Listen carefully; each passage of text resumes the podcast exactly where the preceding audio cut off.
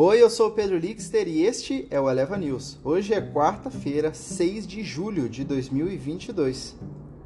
Mercados operam mistos antes ata do FONC, recessão, Covid e mais assuntos. Os mercados asiáticos fecharam em baixa, enquanto os índices futuros de Nova York operaram entre as perdas e ganhos na manhã desta quarta-feira, antes da divulgação da ata da última reunião do Comitê Federal de Mercado Aberto, FONC na sigla em inglês, do Fed, que deve dar sinais sobre o ritmo de aperto monetário nos Estados Unidos. As ações chinesas figuraram entre as maiores perdas do continente, com o ressurgimento das preocupações com a Covid no gigante asiático. Novas rodadas de testes de Covid em Xangai aumentaram os temores de mais bloqueios para a China, o que teria um efeito cascata para outros mercados. Xangai realizará testes em massa em vários distritos depois que os casos de Covid foram detectados no início da semana. Já as bolsas europeias operam em alta após caírem na sessão anterior, com as ações de viagem e lazer liderando os ganhos. Por aqui, a holding Itaúsa comunica aos investidores na noite de ontem que assinou, junto com a Votorantim, contratos de aquisição de 300 milhões de ações da CCR, detidas pela Andrade Gutierrez o volume de papéis correspondente a 14,86% do capital da concessionária e será adquirido pelo montante de 4,1 bilhões de reais.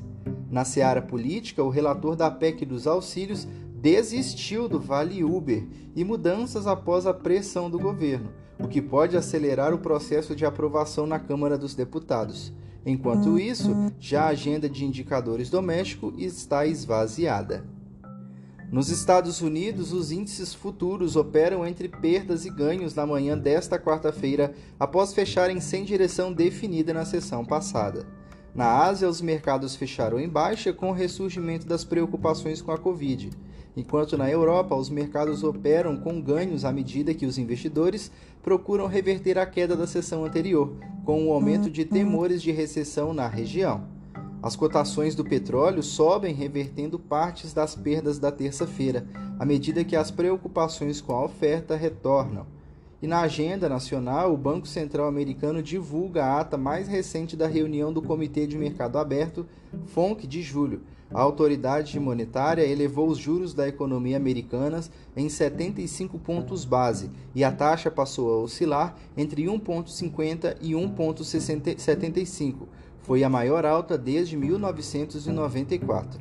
No Brasil, destaque para a pesquisa eleitoral da Genial, que sai às 7 horas. Às 9h30, Paulo Guedes, ministro da Economia, tem reunião virtual com a ministra de Finanças da Índia, Nirma Nishtarman. Às 10h30, Guedes participa da reunião com o presidente Jair Bolsonaro e com o presidente da Associação Aço Brasil. E agora falando um pouco mais sobre o relator da PEC dos auxílios que desistiu das mudanças e o texto pode ser votado já amanhã pela Câmara dos Deputados. O deputado Danilo Forte manteve a versão do texto aprovado uma semana atrás pelo Senado Federal para agilizar o pagamento de benefícios previstos na matéria.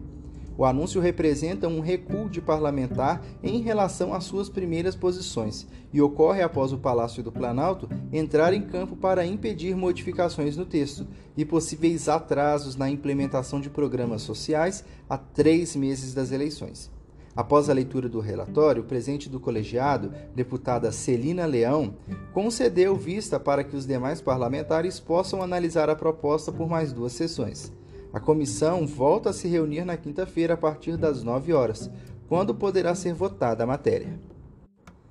Esse foi o Eleva News. O podcast é publicado de segunda a sexta bem cedinho. Acompanhe a gente na sua plataforma de streaming favorita e não perca os nossos episódios. Até mais!